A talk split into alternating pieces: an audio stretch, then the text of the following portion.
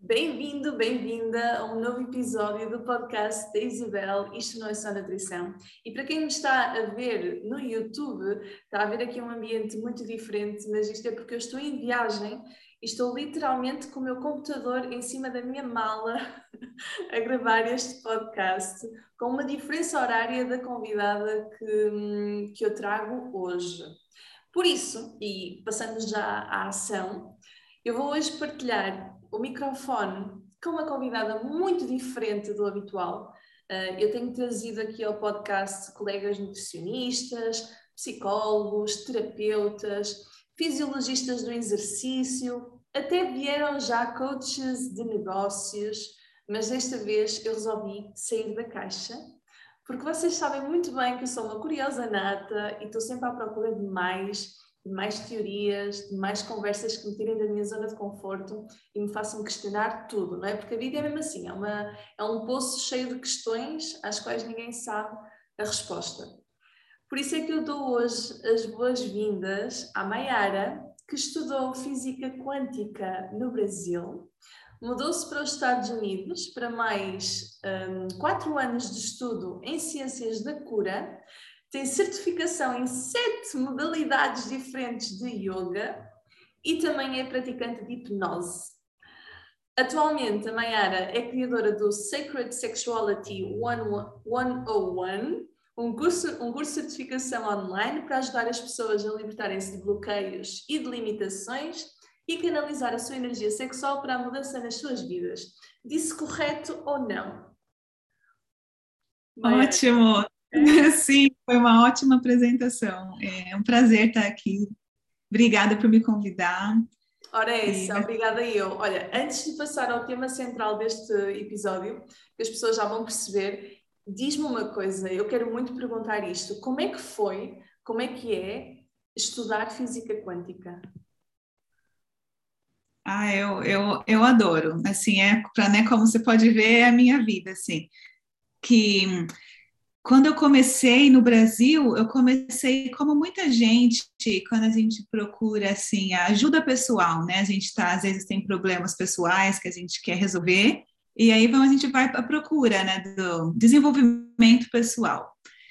E assim que eu encontrei primeiro física quântica, né? Encontrei os trabalhos de energy healing, né, de cura energética, eu estou acostumada a falar em, em inglês, então para o pessoal, meu, meu, português vai ser um pouquinho devagar, mas, mas é ótimo estar falando em português. Então, eu comecei a, a entender, procurando assim, tentando me entender, eu comecei a aprender sobre energia humana, energia universal, sobre os chakras, como que isso é conectado com nossas emoções, com com manifestar a nossa realidade, nosso propósito de vida, é tudo uma conexão, né? E também a nutrição, que faz muita parte do que eu do que eu ensino também. Uhum. Então, eu adorei, eu sempre quis, aí eu só comecei a me aprofundar mais e mais, assim, até hoje em dia eu continuo me aprofundando, assim, sempre. Quando eu encontro alguma coisa que eu acho interessante, eu vou, estudo, procuro aprender, e tanto que a hipnose é uma coisa nova que eu comecei a fazer esse ano, que eu tô, assim, apaixonada. Então eu adoro, assim, quanto mais é aquela coisa que quanto mais eu aprendo, mais eu vejo que eu não sei nada. É e aí mais assim expande, né, a, a consciência, e vai, eu aprendo mais e vai tudo conectando. Então eu adoro. É, é fantástico nós percebermos que vamos, por mais que nós um, tentemos estudar e tudo mais, há sempre coisas que nós não sabemos. Parece que temos sede de conhecimento e nunca vamos estar no topo de conhecimento. Eu acho isso lindo, porque isso é viver, não é? Viver e aprender. Exatamente. Um, Mayara, uma coisa muito curiosa é que tu tens a certificação em, em sete modalidades de yoga. Como é que isto é possível? Exato. É, então, é que que é só aquele tipo, graças, né, assim, graças a Deus eu me achei, assim, a área que eu gosto, porque só para as pessoas terem uma ideia, né, como eu comecei com isso, eu era aquela pessoa que eu não tinha a mínima ideia do que eu ia fazer, assim, do meu sonho de vida, do meu propósito, eu não tinha a mínima ideia, eu estava completamente, assim, desconectada. E então eu acabei o meu colégio E eu tinha que escolher a faculdade. No Brasil é assim, né? Em maioria dos lugares você acaba o colégio e vai para a faculdade. Eu não sabia o que fazer, não sabia o que, que eu gostava, não sabia o que eu queria. Eu fazia trabalhos assim de freelance, né? Um trabalhinho aqui, uma semana, dois dias, três dias. Mas eu estava completamente perdida. Mas aí depois que eu, que eu, me encontrei, né? Que eu encontrei isso, no Brasil começou, né? Com a, com a física quântica, com a cura energética Aí eu comecei a pensar, é, aprender que todos nós temos um propósito de vida e eu comecei a utilizar isso, que foi a meditação, o poder da mente, a visualização, de como, para tentar, assim, colocar no universo, né, o tipo de vida que eu quero viver. Como que eu me vejo? Porque eu sabia que eu não ia, não queria trabalhar num escritório de segunda a sexta, nunca foi muito a minha, né, o meu perfil. Aí eu comecei assim, né, trabalhando meditação, visualização, eu não sabia o que ia ser. Aí essas coisas começaram a vir para mim. Quando eu mudei, eu tinha feito um certificado no Brasil de, de Reiki. Uhum. Eu nunca pensei que eu ia trabalhar com isso. Aí depois eu estava meditando, tudo. Aí eu mudei para os Estados Unidos. Aí foi quando eu achei a escola de healing, que foi quatro anos, que é um é bachelor, né, que é um em healing science, que você faz quatro anos assim, aprendendo. E ao meio tempo eu estava, ups, eu estava trabalhando de garçonete no clube, na, em Miami, né, na balada, trabalhando de garçonete na balada. Só que eu já sabia, eu não gostava muito, sabia que não era para mim, então eu estava pensando assim, eu não posso trabalhar com healing porque eu não, até eu me formar, quatro anos, vai demorar.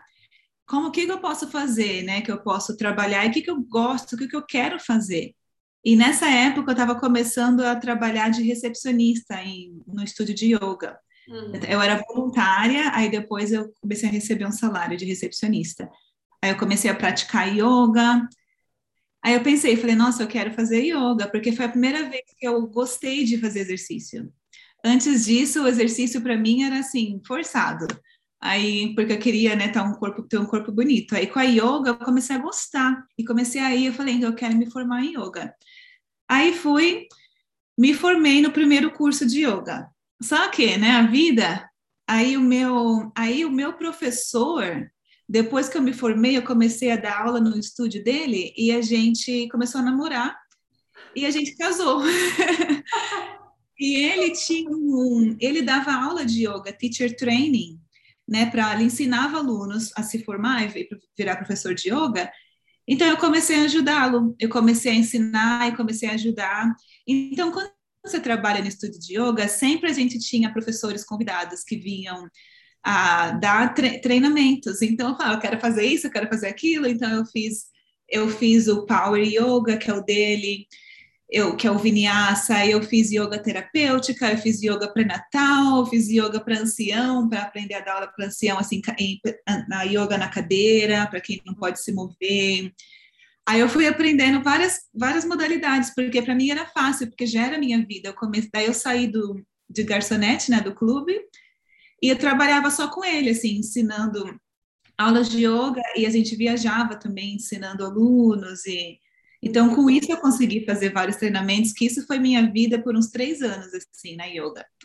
Olha, Aí, eu, eu tive aqui muitos pontos importantes do que tu falaste, que é, primeiro, um, o facto de tu teres encontrado um tipo de exercício físico que tu gostas e a partir daí tu conseguiste manter. Porque tantas pessoas que tentam, que vão para a academia, né, para o ginásio e não, e não gostam do que, do que estão a fazer e desistem, então são pessoas sedentárias só porque estão a fazer o que toda a gente está a fazer, estão a, estão a imitar o que toda a gente está a fazer, em vez de sair da caixa e tentar coisas diferentes para realmente manter a longo prazo, não é?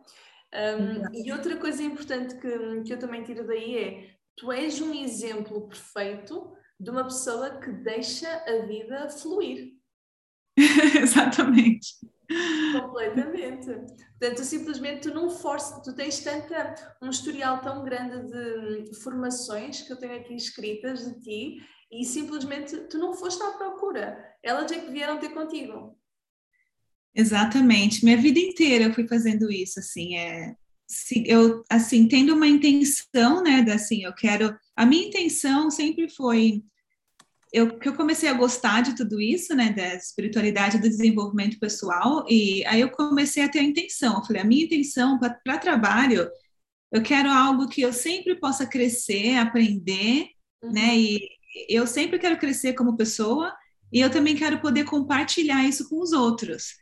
Aí outra coisa que eu queria também, queria ser assim, a liberdade da, da agenda, né, da minha schedule, que não sei em português, acho que é dos meus horários. Agenda queria, queria ter uma coisa mais, mais, mais fluida, né? Não queria aquela coisa. Eu também queria poder viajar, poder. Então, essas eram minhas intenções. Eu não tinha, na época que eu comecei com essas intenções, eu nem sabia, nunca tinha feito uma aula de yoga, nunca, uhum. quando eu comecei com essa intenção. Então, por isso que, assim, eu nunca pensei que eu ia trabalhar com healing, por isso que eu falo para as pessoas, às vezes ter uma intenção não é assim, é, a gente tem que ser, tem que ter uma clareza, mas também aberta, isso, a mente é. aberta. Porque se eu estivesse pensando naquela época, eu não ia nunca poder pensar, vou dar aula de yoga. Não. Se a gente fica assim, ah, eu quero namorar essa pessoa, ou eu quero trabalhar nessa companhia, a gente está fechando as possibilidades, né? Que às vezes o universo tem coisas melhores para a gente. Então, assim, se é um relacionamento, a gente tem que pensar assim, eu quero um relacionamento que eu me sinta assim, assim, assado, que eu me sinta amada, respeitada, não sei o que lá, uma pessoa que quer crescer, em vez de eu quero ficar com essa pessoa, que às vezes não é essa pessoa, né? É tão verdade. E nós temos, no fundo, é deixar o controlo, não é? De lado e aprender simplesmente a receber uh, o que a vida nos dá. Uh, e eu estou-me a rir porque, de facto, esses exemplos que tu deste de eu quero não dizer especificamente eu quero esta pessoa, mas eu quero uma pessoa com estas qualidades, é a mesma coisa para, por exemplo, uma pessoa que está a seguir um, uma, um tratamento estético, quer perder peso ou quer aumentar de peso e tem um determinado corpo, tipo corporal na cabeça, então está sempre a lutar contra aquilo, até fica frustrada por não conseguir, e se calhar o universo tem algo muito melhor para ela do que não especificamente aquele tipo de corpo é? serve para tudo. Olha, diz-me uma coisa, um, de que forma é que a alimentação, a nutrição entrou da, na tua vida? É, então, eu, eu gostei muito, assim, até de ver o que você ensina, né, quando eu vi, porque para mim foi uma jornada também, assim, né, com altos e baixos, como para muita gente, da alimentação. Então, assim, quando, né, quando eu era mais nova adolescente, assim, eu era assim, eu comia de tudo, não sabia falar não para nada. Eu sempre adorei comer, só que eu sempre tive um corpo legal. Então, eu sempre adorei comer, comia até um pouquinho demais às vezes, sabe?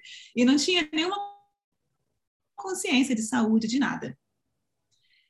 Aí, depois que eu comecei a entrar mais para mais na yoga, minha mãe era muito saudável, né? Então isso já foi uma influência muito boa para mim, que minha mãe sempre foi bem saudável e ela sempre procurou assim, a gente nunca teve muita comida processada, a gente nunca teve muito assim refrigerante, salgadinho, essas coisas em casa, a gente nunca teve, era uma coisa assim para uma vez na vida, sabe? Pedir uma pizza. A gente sempre teve comida de verdade, assim, né? Arroz, feijão, fruta, verdura, e a gente antes comia carne, depois ela virou vegetariana, aí eu comecei a comer muito vegetariano com ela e eu gostava, eu nunca me liguei assim, ah, eu quero comer carne. Então minha mãe foi uma influência muito boa, mas eu não tinha consciência. Aí depois com a yoga, aí que eu comecei a aprender a ficar mais consciente e aprendendo também sobre a energia corporal. Então, tanto que se você vê assim no meu YouTube, né, eu estou ensinando de sexualidade, só que eu sempre falo da alimentação. Eu estou ensinando de abrir o terceiro olho, só que eu sempre falo da alimentação, porque porque é uma coisa assim, se a gente está comendo muito mal, vai nos bloquear, né, para várias coisas, como a gente se sente, como tudo, nossa energia, nossa vibração. E ao mesmo tempo, se a gente é muito assim fissurado em ter que comer perfeito, também, porque eu já eu já fiz os dois, né, também, e para mim também não funcionou muito assim de ficar muito fissurada em né? E é muito estresse, aí fica muito restritivo. Uhum. Então, para mim, assim, é, faz parte de tudo, né, da vida, a alimentação. Uhum. Um, e tu agora tocaste num ponto muito importante, que é tudo que é demais é, é mau. E hum, eu, eu própria também já sofri com isso de querer levar a alimentação saudável a um extremo. E uhum. tu podes ter o, o melhor corpo de sempre, mas mentalmente tu não estás bem Porque quando tu levas algo na tua vida a um extremo, significa que há ali qualquer coisa que tu estás a fugir uh, e a concentrar-te exclusivamente na alimentação. Restrição hum. nunca dá bom resultado e hum, outra coisa, né? porque eu também falo na saúde gastrointestinal, e quanto mais monotonia alimentar existir, mais restrição existir, pior é a saúde intestinal da pessoa. Portanto, saúde gastrointestinal pede variedade alimentar. Eu preciso é. atenção, né? E tu, neste momento, então, tu tens um bom relacionamento com a comida. É, então, isso que você está falando é uma coisa até assim, que eu passei por isso de, de ser muito restrita. Uhum. Então, assim, só para as pessoas entenderem um pouco, né, assim, também da minha jornada, eu, eu assim, para mim, assim, tem uma coisa que é saúde, né, eu sempre tenho uma, a gente fala draw a line, né, em inglês, assim, eu quero comer coisas saudáveis, né, eu não vou necessariamente, para mim, ter um equilíbrio, e isso é minha opinião, porque eu sei, pra, então, para mim, a alimentação que eu tenho hoje em dia, para muita gente, deve ser extremo, porque eu sou bem saudável. Só que, dentro dessa coisa que eu falo, eu vou comer saudável, Aí eu quero comer qualquer coisa que eu posso comer ali. Eu nunca fico contando calorias, só que tem certas coisas que eu falo, eu não quero comer isso. Por exemplo, coisa processada, coisa transgênica, né? Muitas coisas assim. E eu também eu sou vegana, então para isso já muita gente já assim, ai, já é difícil. E então assim, mas quando eu mesmo faz desde que de quando 2011 eu virei vegetariana e 2012 eu virei vegana. Aí teve umas umas duas ocasiões, assim, por alguns meses que eu estava mais vegetariana que vegana. Uhum. Mas mesmo dentro disso, no, teve os últimos anos que eu comecei a ficar muito restrita, porque eu estava tendo sensibilidade. Aí eu comecei a tirar, tirar, tirar, tirar co coisas da minha dieta, porque eu achava que estava tudo me fazendo mal. E tudo ficava assim, com inchaço, né, com gases. E eu comecei a tirar muitas coisas que chegam no ponto que eu não podia comer nada só comia, podia comer frutas, não podia nem ser frio, né? Era só frutas e até os vegetais era muito pouco, muito pouco vegetal, assim, vegetal mais leve, já não estava comendo quase nada de grão, não estava comendo, e assim, eu sei que tem gente, né, que eles até falam que você pode viver de luz, que eu acredito que algumas pessoas fazem isso, só que eu falo, bom, essa não é a minha intenção, não significa que é para todo mundo, e eu quero aproveitar a comida. E eu vi também que você falou que, que era a mesma coisa comigo, né? Eu tentava fazer, assim, muitas, às vezes, tomar suco, só suco, ou fazer fasting, que às vezes é bom, né? Fazer um detox, mas, mas assim, quanto mais eu tirava, mais eu queria, né? Aquela coisa. Exatamente. Aí, aí eu comi É. é o fruto proibido. Exatamente, o fruto proibido é sempre o mais apetecido e nesse respeito dos detoxes e não sei o quê, o corpo humano ele é tão maravilhoso, é uma máquina tão bem feita que ele tem um mecanismo certo para ele próprio fazer o detox, digamos assim. Portanto, o fígado, os rins, os pulmões, eles uhum. trabalham aqui constantemente para ajudar a desintoxicar o nosso corpo, que é fantástico. Portanto, eu sou apologista de que, ok, cada pessoa faz o que ela quiser, mas temos primeiro de honrar o nosso corpo e sabemos que para a máquina funcionar precisa de alimento, precisa de nutrientes. E nós próprios vemos quando há demasiada restrição, isso gera stress, então lá está, causa os problemas intestinais todos. Um, a distensão abdominal, a flatulência, a obstipação, diarreia, etc, etc, etc, que é um problema, não é? é, eu percebi, percebi isso, e aí ficava também com, como que fala, o, a, que a gente fala aqui, o metabolismo muito devagar também. Sim, mais lento. Eu não estava comendo quase nada e com o metabolismo muito devagar e tendo esses problemas ainda. Que eu pensei, eu falei, bom, não posso comer, não posso comer nada, tenho que viver de luz, né? Eu falei, mas eu não quero viver de luz, eu quero comer comida. Eu também nem sei, eu acho que é possível, tudo é possível nesse universo, mas assim, não é o normal, né? Mas a gente precisa de comida. Claro. Então, aí eu comecei a fazer o oposto comecei a comer de tudo com moderação, né? Porque era assim, que às vezes, assim, quanto menos eu queria comer, né? Daí depois tinha uns dias que eu ia queria comer tudo, aí comia demais, ficava muito cheia, aí sabe muito. Aí eu, aí eu fiz o reverso, daí eu comecei a comer mais, comer mais frequentemente também no dia, que eu ainda não como assim muito cedo de manhã e muito tarde à noite. Para mim eu já não como assim, mas durante o dia eu eu comecei a comer mais e não trazer mais coisas para minha dieta, né? Então, isso foi esse ano que eu comecei a refazer o, o dano, né? A refazer, não, é, como fala, né? Vou reverter. Reverter, sim, sim, sim. sim. Exato. Um, e isso é muito importante, sabes que quando nós estamos muito tempo em restrição, de facto, afeta o nosso metabolismo. E mesmo quando, quando eu não, eh, pode ser restrição, mas eu estou a falar mesmo restrição calórica, no sentido em que nós temos uma expressão em Portugal que é comer que nem um passarinho, que é comer muito pouquinho. Então, quando tu estás durante muito tempo a comer muito pouquinho, o teu corpo ele entra num estado de sobrevivência. Ele pensa, ok, calma, eu estou aqui à fome, então eu preciso de uh, resguardar tudo, de salvar tudo aquilo que está aqui. E por essa razão o teu metabolismo fica mais lento. Ou seja, mesmo para o nosso metabolismo dar ali o boost, aumentar, é preciso atividade física, claro que sim, mas é preciso comer um, as calorias, o combustível necessário para o nosso corpo funcionar, para os nossos pulmões funcionarem, o nosso coração, o nosso rim, etc, etc.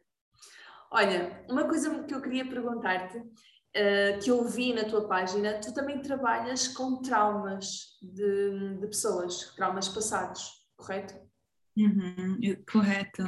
Pronto, eu agora vou tentar um, associar aqui os traumas dos passados e gostava de pedir a tua ajuda com problemas de compulsão alimentar ou demasiada restrição e ainda obesidade. E como é que eu uhum. consigo ligar isto? Por exemplo, um, nós sabemos que para perder peso, não é? É necessário déficit calórico. No fundo, é matemática, não é? A pessoa ingere menos calorias no final da semana e gasta mais e perde peso. No entanto, se fosse apenas matemática, toda a gente conseguia perder peso facilmente. E não acontece isto. É? O que acontece é que esta coisa toda engloba tudo, inclusivamente um trabalho interno de perceber de onde vem esse peso todo. Porque é que a pessoa acumulou este peso em primeiro lugar? Inclusive, há relatos hum, de pessoas que sofreram abusos uh, sexuais, por exemplo, quando eram crianças, adolescentes, e a partir daí começaram a engordar. São obesas neste momento ou têm problemas de compulsão, mas não são obesas, porque no fundo estão a manter o peso, é um escudo protetor quase inconsciente para evitar que o mesmo aconteça no futuro. Elas, depois daquele trauma, quase que arranjaram aquele escudo. E mesmo que queiram mesmo muito perder peso, se não uh, forem lá atrás à ferida, muitas vezes não, não conseguem, porque estão ali a carregar o peso do trauma. Portanto, o excesso de peso foi o sintoma. E primeiro há que perceber qual é o problema por detrás deste sintoma. Tu consegues, um, a partir do que eu disse, um, explicar uhum. melhor o trabalho que tu podes fazer para ajudar estas pessoas? É, e então, com certeza, né, faz, isso é muito relacionado, né, com cada pessoa lida com trauma, né, de uma maneira diferente. Então, até mesmo assim na escola, no, quando eu fiz a, o bachelor, né, no, no faculdade, a gente fala em português, ele a gente aprendia assim, tem vários que cada, cada estilo, né, às vezes de estudo, eles, às vezes eles dão uns nomes diferentes, eles têm uns modelos diferentes para explicar. Mas na minha tinha, a gente tinha nossos modelos, né? Que na verdade está explicando como cada pessoa lida diferente com trauma. Então, para tudo na vida, e é isso assim que às vezes quando eu tô no meu trabalho, às vezes parece que é repetitivo, porque assim, para tudo na vida, não importa o que a gente queira, a gente tem que fazer esse trabalho de olhar ah, o que como que foi a nossa, né, o nosso crescimento, a nossa família, porque porque assim, às vezes tem gente que tem trauma que é bem assim, forte marcado, né? Tem coisa que a gente sabe, né? Foi abandonado, teve algum abuso sexual. Só que às vezes o problema é com as, com as pessoas que não tiveram essa coisa assim clara, às vezes fica mais difícil observar o que, que aconteceu na vida deles, porque eles falam, ah, não, meus pais, eles são legais, né, minha família é legal, todo mundo tá tranquilo. Só que tem, assim, dinâmicas que são mais, a gente fala, sutis, que a gente às vezes não percebe. Por exemplo, às vezes os seus pais, né, moram até juntos, são casados, você tem uma família lá, lindo, maravilhoso.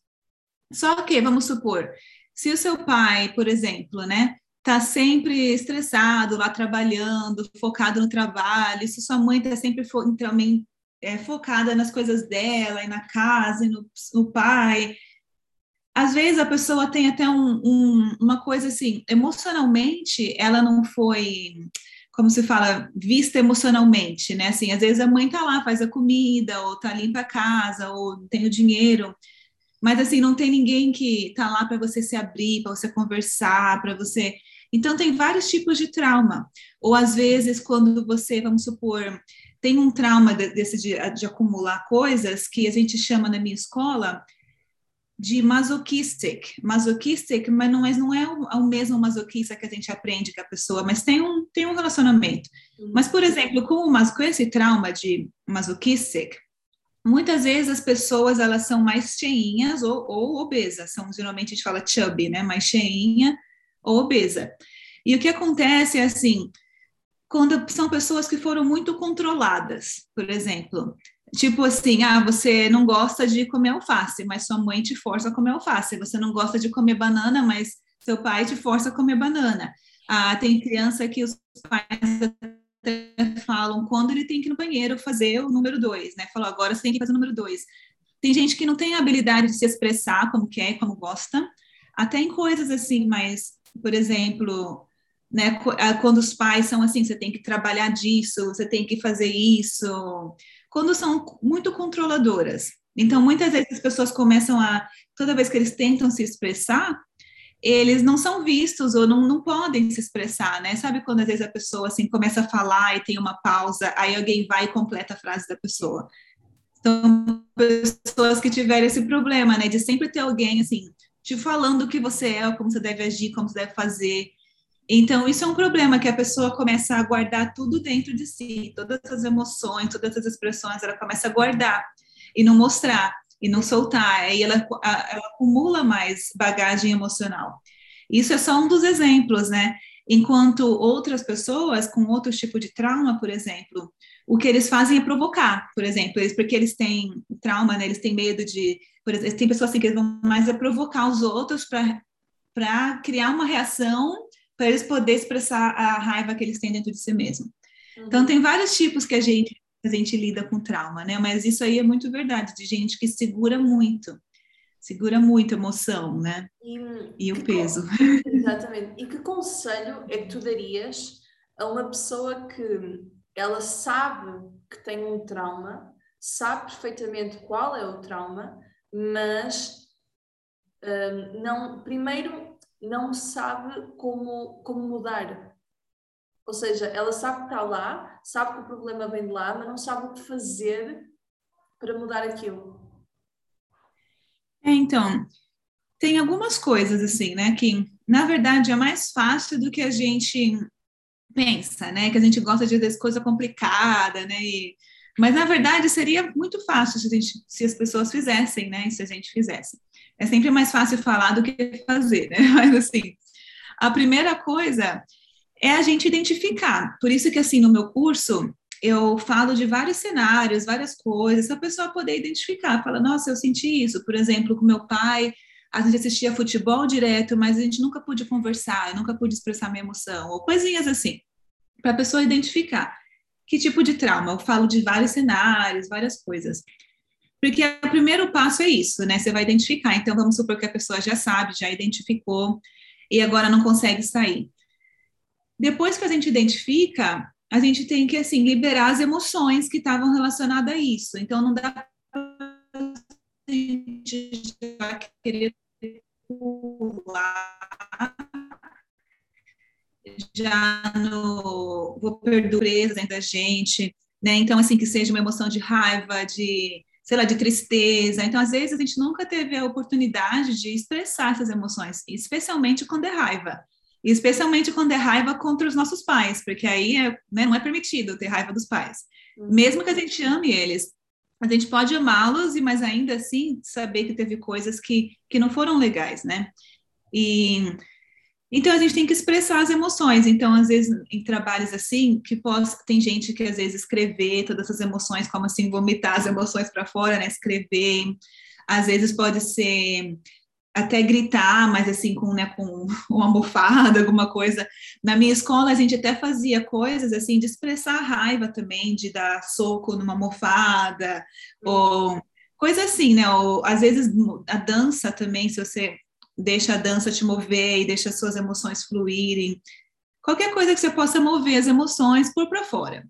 Uhum. Né? E eu, eu gosto muito de escrever. Escrever eu acho que ajuda muito. Também eu. Né? Escreve sem o filtro, né? Tudo que você sentiu, às vezes uma coisa que você queria falar, e não significa que você vai mandar para a pessoa, mas você só quer mover.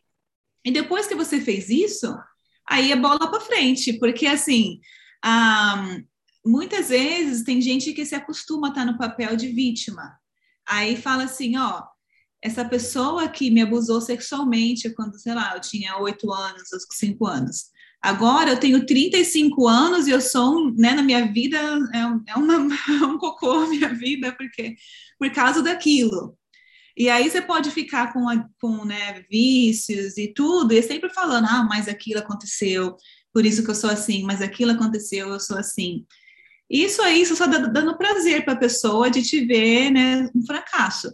Chega uma hora que a gente tem que falar, tá, isso aconteceu, vou fechar esse capítulo na minha vida e vou seguir em frente, agora eu vou cuidar de mim isso. e fazer a vida que eu quero. Porque não adianta a gente ficar falando, meu pai fugiu, minha mãe me bateu, meu namorado, meu ex-namorado me traiu.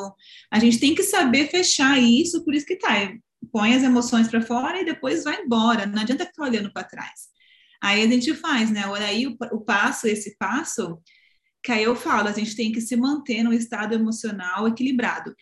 Então, por isso que eu que tem o exercício, que é muito importante, a alimentação também, né? Que a gente come pesado, a gente se sente pesado, meditação, né? E qualquer coisa assim que a gente faça que a gente goste, que seja dançar, cantar, uma coisa artística, um trabalho que você goste no YouTube. A gente tem que colocar nossa energia em coisas que a gente gosta. E se manter equilibrado, né? Com, então é um, é um tipo assim, uma fórmula, né? Que é uma fórmula. E mesmo quando as pessoas acham que, mas eu não tenho tempo para isso, para fazer algo que eu gosto todos os dias, há tempo. Quando a pessoa percebe uhum. que ela tem a faca e o queijo na mão. Portanto, ela é que tem o poder da sua vida, por isso, se quiser mudar, é, só depende daquela pessoa, não é? Às vezes, tem mesmo clientes e alunos que eles dizem, mas, oh, Isabel, eu estou dependente desta pessoa, desta e desta. Não, tu não estás dependente de ninguém, tu és tu. És o teu casamento para o resto da tua vida. Por isso, assegura que o resto da tua vida vai ser, vai de encontro àquilo que tu queres, porque mais ninguém vai mudar para te ajudar. Não, tu é que tens que mudar. Não é? Exato. É isso. Olha, Mayara, tenho aqui uma questão.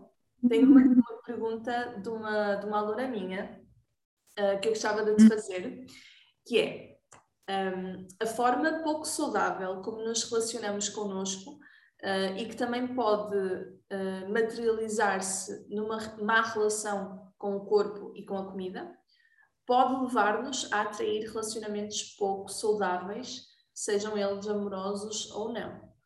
Uh, isto é verdade.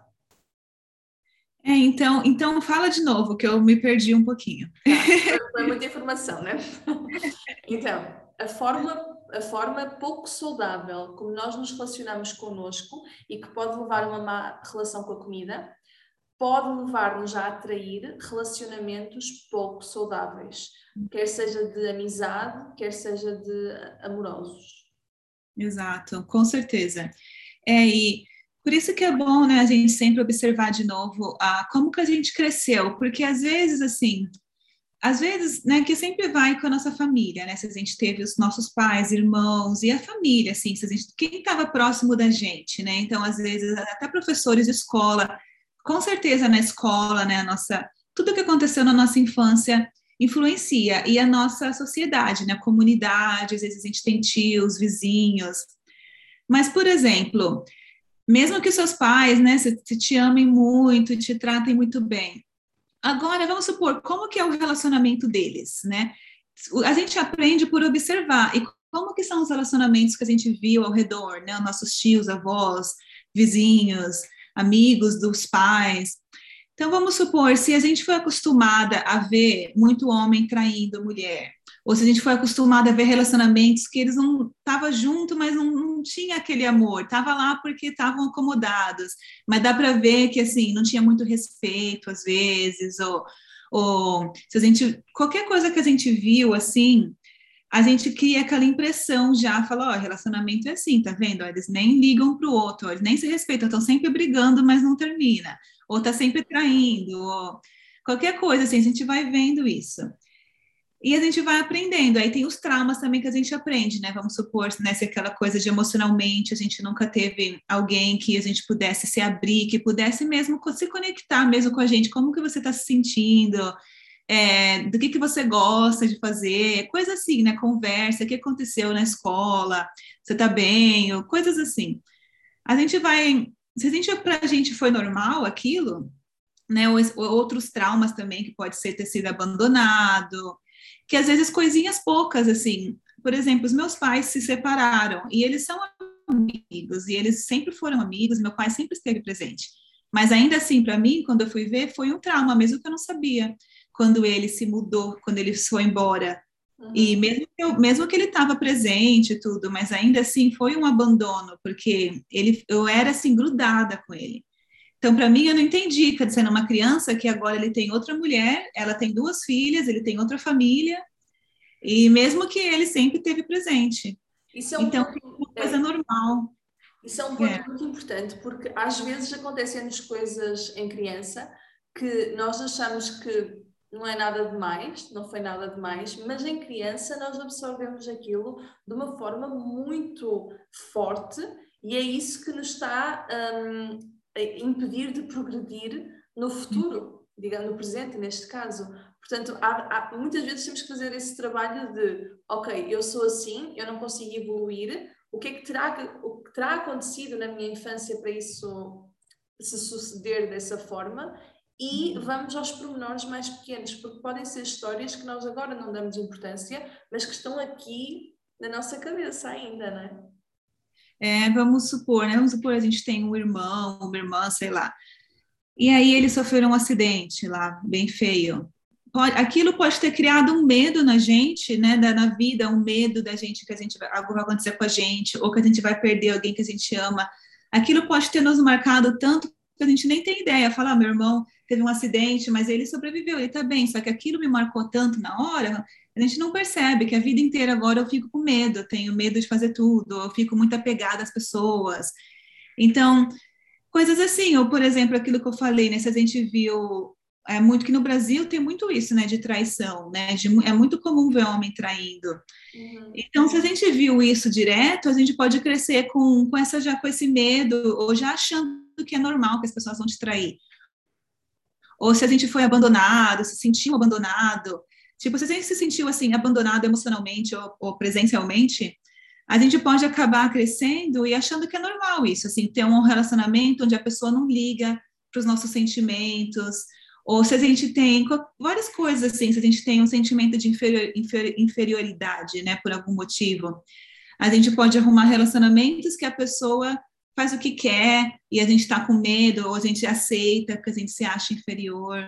Tem muito disso, né? Muito, até mesmo fisicamente, que aí vai daquilo que você falou do corpo, que foi uma coisa que eu também, quando era adolescente, eu tive uma fase dessa, que às vezes a gente quer ter o corpo né, desse jeito. E eu lembro quando eu era adolescente que tinha várias coisas que eu queria mudar sobre o meu corpo. E todo mundo me achava bonita, assim, de fora, mas eu queria mudar tudo. Porque você quer ter, né, aquele corpo que fala, né? Da... E imagina hoje em dia ainda, como é mais difícil. Aí a gente pode sempre crescer achando que a gente não, não é o suficiente. A gente acha um namorado que trata a gente mal porque, né, porque a gente acha que a gente não é, não é suficiente. Uhum. Mas é. Uhum. Sem dúvida, é verdade. E isso das adolescentes, a única coisa que eu consigo dar de conselho a quem nos está a ouvir é cultivem ao máximo o amor próprio nas vossas crianças para elas não crescerem adolescentes um, com falta de aceitação corporal, com falta de aceitação própria, que estão sempre à procura de validação de outras pessoas, tentem ao máximo cultivar essa, esse amor nas crianças, nem que para isso seja necessário procurarem profissionais logo desde tenra idade, terapeutas, um, psicólogos, coaches, o que seja, para ajudar a desbloquear coisas que elas possam estar um, a bloquear, pequenos traumas, porque os pais, eles não vêm com livro de instruções, não é? Portanto, claro que permitem-me a expressão, mas claro que vai dar merda. Qualquer pai vai, de certeza, um, criar um pequeno trauma nos filhos, porque acontece. Nós tentamos ser perfeitos, mas a vida acontece e quando eu dou por ela, estou num dia terrível e estou a gritar com o meu marido ou o meu companheiro, não sei o que, à frente da criança, e isso é o suficiente para causar um pequeno trauma naquela criança. Portanto, se eu achar que estou numa fase da minha vida que eu não sou perfeito e está a acontecer isso, procurem ajuda. Procurem ajuda para, para a criança ou mesmo para, para vocês, não é? É, por isso que é importante que, assim, hoje em dia, com a internet também, né, que a gente pode se comunicar muito, então muita gente está falando disso, dessas coisas, e tem muita gente fazendo desenvolvimento pessoal, né, não, não é a maioria ainda, né, do, mas assim, muita gente está. E é assim que a gente vai mudando mesmo as coisas, a realidade, porque quanto mais a gente trabalha na gente, mais a gente vai ter consciência para, assim, quando a gente tiver os nossos filhos, a gente vai ter um pouquinho mais de consciência, porque porque é aquilo mesmo, assim, nossos pais já tinham os problemas deles, o estresse, só a questão do estresse de dinheiro, de ter que sustentar uma família. Eu vejo assim que para eu viver sozinha já é difícil. Então imagina se eu tivesse filhos para cuidar, eu nem imagino. Então hoje em dia eu sei bem, porque a minha mãe na minha idade já tinha eu e o meu irmão e já tinha separado do meu pai. Então imagina assim, eu, eu mal cuido de mim mesma. imagina tendo dois filhos. Então, assim, a gente pensa né, que os pais sabem, mas muitas vezes os pais, ainda mais antigamente, eles tinham filhos tão cedo, né? Com 20 e poucos já tinha filho, minha mãe me teve com 23. Então, eu vejo assim que até com animais, né? Eu uma época, quando eu era casada, eu tinha um cachorrinho. Aí eu percebi também, teve um dia que eu estava estressada, aí alguma coisa que ele fez, mas eu gritei com o cachorro, aí eu vi ele com medo, assim, né? Aí eu, aí eu percebi, falei, tá vendo? Eu só tô gritando com ele assim porque eu tô estressada. Porque se eu não tivesse estressada, eu não teria gritado desse jeito, eu teria agido de uma outra forma. Uhum. E os pais fazem isso também, né? às vezes eles são estressados, eles estão com problema. E aí tá a criança gritando ali. Mas é mesmo, e, e, o segredo é mesmo ter essa capacidade que tu tiveste de dar um passo atrás e perceber, calma, isto aconteceu, mas por, por mim, Portanto, eu da próxima vez eu posso estar tão consciente de forma a mudar. É isso, é esse o segredo da mudança, é nós estarmos conscientes, percebermos o que tu disseste no início, perceber qual é o problema, identificar o problema, para depois conseguirmos no dia a dia estarmos bem mais conscientes, que é para, em vez de voltarmos ao mesmo impulso, fazermos de uma forma diferente. Exato, e isso para tudo, né? Assim, com o relacionamento assim, né, é, conosco, com, conosco mesmo, se é assim que se fala, né, e também no nosso relacionamento amoroso, e também com filhos, com amigos, né, então acho que por isso que eu, que eu acredito que todos nós devemos fazer esse trabalho de, de autoconhecimento, né, e, de, e também de autodesenvolvimento, né, e, então a gente, todos nós precisamos, porque porque isso vai ajudar a nossa vida inteira, vai ajudar, né, assim, o nosso, vai ajudar a gente até querer comer bem, né, porque, assim, né, falando da comida, porque às vezes a gente tem, é muito emocional, né, que faz a gente, às vezes, querer comer certas coisas, ou comer demais, ou não comer, então, assim, para a gente ter essa saúde, a saúde mental é muito importante, uhum. e, e até no trabalho, para a gente poder ter a energia, a criatividade, né, e poder ter paciência também para lidar com outras pessoas.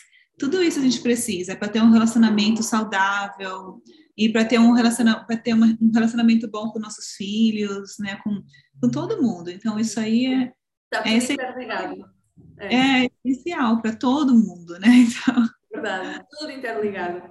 Olha, Mayara, eu tenho aqui uma, uma última pergunta para ti, que é, a não ser que tu queiras também dizer mais alguma coisa sobre este tema. Ou não? Ah, não, não vamos, vamos ver qualquer pergunta. É. A gente vê. Sei que dá... Esta, Ok, então, esta é uma pergunta de. Porque eu vou terminar mais ou menos o podcast com esta pergunta e eu termino sempre. Um, é a pergunta de praxe para todos os convidados do podcast. Isto porquê? Porque nós chegamos a um ponto que nós, neste episódio, já falamos de relacionamentos, já falamos de uh, restrição alimentar, saúde intestinal, traumas, já falamos de tanta coisa que eu acho que já está tão completo. A pergunta é esta: um, tu tens que me dizer três coisas que tu aprendeste sobre ti própria nos últimos meses recentes, sendo que uma deve ser relacionada com a alimentação. Uhum. Portanto, isto é puro autoconhecimento. É, Bom, uma coisa que mudou muito a minha vida, que eu até comentei, né, foi isso de, de não me restringir com a comida. Isso para mim é novo, porque os últimos anos eu estava restringindo mais, mais. Aí eu aprendi a trocar, então foi até bom que eu encontrei você depois, né? Que eu falei, ah, legal, eu gosto, porque, porque eu passei pelo, pelo aquilo, né, que a gente fala, né, de começar a ter todos os problemas. Aí eu comecei a falar, não, troquei, falei, não vou me restringir, vou comer bem, vou comer o que eu quero, vou me alimentar, vou dar energia para o meu corpo e vou, né? Meu corpo precisa, eu vou. Então, isso aí foi muito, muito bom, porque, nossa, né? ninguém merece ficar vivendo que não pode isso, não pode aquilo, não, não dá. Então, isso aí foi muito bom de eu poder comer o que eu quiser, né? Ainda assim, né? saudável do que eu acho, mas comer o que quiser. E Bom, uma coisa aqui para mim, né? Outra coisa aqui para mim é uma jornada, mas assim, eu fico sempre encontrando mais, que é o amor próprio, que eu fico sempre encontrando mais, assim. Então, assim, eu acho que recentemente, esse ano, eu, eu aprendi a me amar mais, assim, a me valorizar, né? A palavra ainda é me valorizar mais. Eu percebi que ainda tinha partes de mim que eu não estava me valorizando, e eu comecei a me valorizar mais, porque nisso eu estava ainda tendo assim amizades, relacionamentos que que eu não estava me valorizando e os relacionamentos não, não eram bons. Então eu aprendi isso. Eu falei não, isso aí não, não tenho que aceitar, né? E, então assim foi me me valorizar mais hum. e nisso que é relacionado que é relacionado a me valorizar é confiar em confiar em eu mesma, com o meu trabalho, porque aí, assim, quando eu confio em mim, né, ou, que tem relacionado com valorizar, mas, assim, confiar em, confiar em mim, aí me dá mais coragem, assim, para poder fazer o que eu faço, e poder falar, e poder mostrar-me, porque agora eu confio mais em mim e no que eu faço, eu já cheguei no ponto, antes eu ficava sempre assim, me achando, sabe, ah, não sou boa o suficiente, ou não sei, e aí isso mudou muito esse ano, que eu falo, não, eu sei, né, não sei tudo, mas eu, mas, mas eu sei que eu posso ajudar pessoas com, né, com várias coisas que eu, que eu sei. Então. Então, estás a ver que tu tens tanta formação, tens tanta certificação, uh, procuras sempre mais, ajudas pessoas e mesmo assim tens essa falta de confiança que toda a gente tem. Por isso é para as pessoas perceberem que estamos sempre, de facto, a aprender e a mudar e podemos uh, procurar mais. Se, estamos, se passamos a nossa vida a seguir um determinado padrão, estamos sempre na altura certa para mudar, para sair daquele padrão que nós seguimos até agora, se isso nos vai fazer feliz. Porque isto é muito clichê, mas a vida é só uma, portanto está na altura de mudar. Se nós não estamos felizes, se, está, se, as coisas estão sempre iguais e nos está a incomodar, se a nossa saúde está afetada, se a nossa saúde mental está afetada, então, gente, vamos pôr uma pausa, vamos mudar. E isso pode significar o que tu acabaste de dizer de trabalhar mais. Eu, isto é o que eu mais falo neste podcast eu acho que as pessoas já estão enjoadas de ouvir dizer isto, que é trabalhar o amor próprio, trabalhar a validação. E nós não precisamos de validação de mais ninguém, só nossa. É? Exato. É, eu adoro isso também que você falou, porque é muito verdade. Porque, assim, às vezes alguém, por exemplo, outras pessoas podem olhar para mim e falar, bom, ela, que eu tenho até amigas, né, que elas, assim, não encontraram a paixão, assim, no trabalho, trabalham em coisas que não gostam, então elas olham para mim e falam, ah, mas pelo menos você já está encaminhada, você faz o que você gosta, né? Então elas estão olhando para mim como assim, eu não tenho isso, você já tem. Só que assim, a gente pode sempre olhar para alguma pessoa que tem mais, a gente pode sempre olhar, falar, essa pessoa ali, ó, é mais rica, ó, aquela lá é milionária, ou aquela lá tá numa mansão, ou aquele, aquela lá tá com um namorado lindo, aquela lá os filhos dela. Então a gente pode estar sempre olhando para os outros e achando que a gente não tem. Ou aquela lá tem tantos seguidores. Então a gente está sempre, pode estar sempre olhando para os outros e falar, ah, daí se sentir mal, em vez de olhar para o que a gente tem e ter. Porque a confiança não é o que a gente tem, né, assim, materialmente. É quem a gente sabe que a gente é, assim, no nosso interior. Porque cada um tem uma jornada, né, de vida, ainda mais material. Cada um tem uma jornada. Então, é o que a gente é no nosso coração, quando a gente sabe, né, que as nossas intenções são boas, que a gente faz coisas assim com boa intenção, com que, que a gente sabe que o nosso coração é bom, que a gente não está tentando fazer mal para ninguém. E aí quando a gente trabalha em si mesmo, que isso que é o amor próprio. E para mim assim, trabalhar em si mesmo é ter uma certa, a gente fala, disciplina e comprometimento, que acho que é a palavra, né, com essas coisas de meditar, de exercitar, de, de, de né? Fazer as coisas que é bom para gente, comer bem, porque é isso que é o problema. Quando a gente a gente se auto-sabota, né? Que acho que é a palavra, a gente se se a gente não cuida de nós próprios, aí que o nosso amor próprio vai lá para baixo. Fala, ó, oh, eu quero comer bem, mas eu só estou aqui comendo salgadinho todo dia e ficando bêbada todo dia. Ó, oh, eu quero, né, me ficar fazer exercício, mas eu nunca vou. Então, mesmo eu, eu quero resolver o meu amor próprio, mas passo o dia todo a trabalhar e não tenho tempo para fazer coisas que gosto. Então, Exato. isto.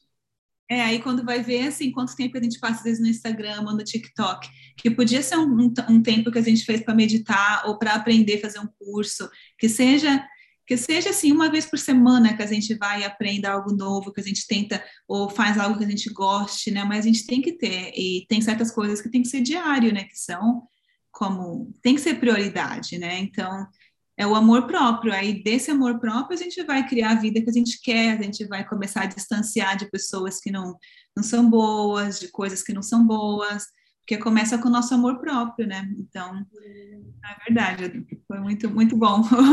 Obrigada, Maia. Eu acho que já disseste três coisas, não já? Sim, Sim é a outra coisa que, eu, que foi relacionada com o amor próprio, que foi aquilo de confiar em mim mesma. Tá Aprendi a confiar em mim mesma mais, ainda, ainda mais com o meu trabalho. Porque às vezes você faz isso também, né? Assim, para a gente poder a gente tem que ter uma certa confiança em nós próprios para poder chegar e falar sobre coisas e então se a gente fica assim se sentindo um pouquinho assim, né? Ah, eu não sou boa o suficiente, que vem do amor próprio. Aí a gente também não tem aquela confiança para falar, ó, oh, gente, né? Assim, isso aqui pode te ajudar, ou isso aqui me ajudou, isso aqui pode te ajudar e eu para criar um curso ou para fazer um vídeo, você tem que ter uma certa confiança, né? Para que às vezes, senão qualquer pessoa pode pode vir e mexer com isso, falar, ah, não, você está falando besteira, ah, quem é você? Então, aprendi, assim, a, a, me amar mais, a me valorizar mais, né? Confiar mais em mim, me valorizar, e a alimentação também, de me liberar mais. Adorei. Olha, muito obrigada, Mayara. Eu, sendo assim, dou por encerrado este podcast, este episódio que foi riquíssimo, eu acho, não concordas? Ah, eu adorei, adorei também que a gente falou sobre muita, muita coisa, que a gente, muita coisa. Sem dúvida. E eu vou deixar aqui uh, a notinha de que se quiserem que a Mayara volte, vão ao, ao, Instagram dela, as páginas dela estão focadas para o inglês, não é? A tua comunicação é em inglês, certo? Um, mas vão lá, vejam os tópicos e se houver aí alguma coisa que vocês queiram que nós as duas uh, falemos no futuro, digam que ela volta e volta a gravar outro episódio comigo, não é? Eu sei que as pessoas gostam muito da sexualidade, né? Falei isso de falar da sexualidade. Sim, tu agora estás super virada para essa parte da sexualidade, não é? E assim, a sexualidade é um foco meu, né? Mas junto com o desenvolvimento pessoal, o autoconhecimento, junto. Para mim não é só assim, não é só o sexo na cama, pra, porque para ter um, né? Para estar tá feliz nessa, nessa área, a gente tem que começar consigo mesmo. É. Então, eu sei que isso é uma coisa que as pessoas sempre querem falar. E, é, um é. Tema, é um tema muito tabu ainda, especialmente em países mais conservadores, não é? Mas eu acho super importante. E há pessoas que realmente sofrem, não têm problemas a nível sexual dos parceiros, etc., mas têm vergonha de, de dizer e de se abrirem. E às vezes o primeiro passo é esse, é um bocadinho de amor próprio e de autoconhecimento também. Exato. É, então, e por enquanto minhas páginas são em inglês, mas you know, sabe que é um pouquinho de cada vez, né? Tem tanta coisa para fazer, mas um dia eu quero é, começar pelo menos traduzir. Eu posso ter alguém que possa começar a traduzir meus vídeos e os posts, porque eu não tenho tempo agora, mas logo mais eu, eu quero começar a traduzir para o português também, porque as pessoas me pedem muito. Então, Entendo, eu estou no processo inverso, que é, eu tenho tudo em português e quero começar a traduzir para o inglês, mas é. não há tempo para tudo. É, ainda mais com o YouTube, né? Assim, dá para pôr legenda, ainda assim é muito demorado. As pessoas às vezes não têm ideia, né, de quanto tem que corrigir, mas ainda mais se for gravar em português e inglês, não sei, mas chegaremos lá. Olha, muito obrigada, Mayara. Obrigada a ti que assististe a este episódio até agora. Quero que deixes aquilo que mais gostaste nos comentários, por favor, que é para nós sabermos. E vemo-nos no próximo episódio. Tchau, tchau. Muito obrigada. Tchau.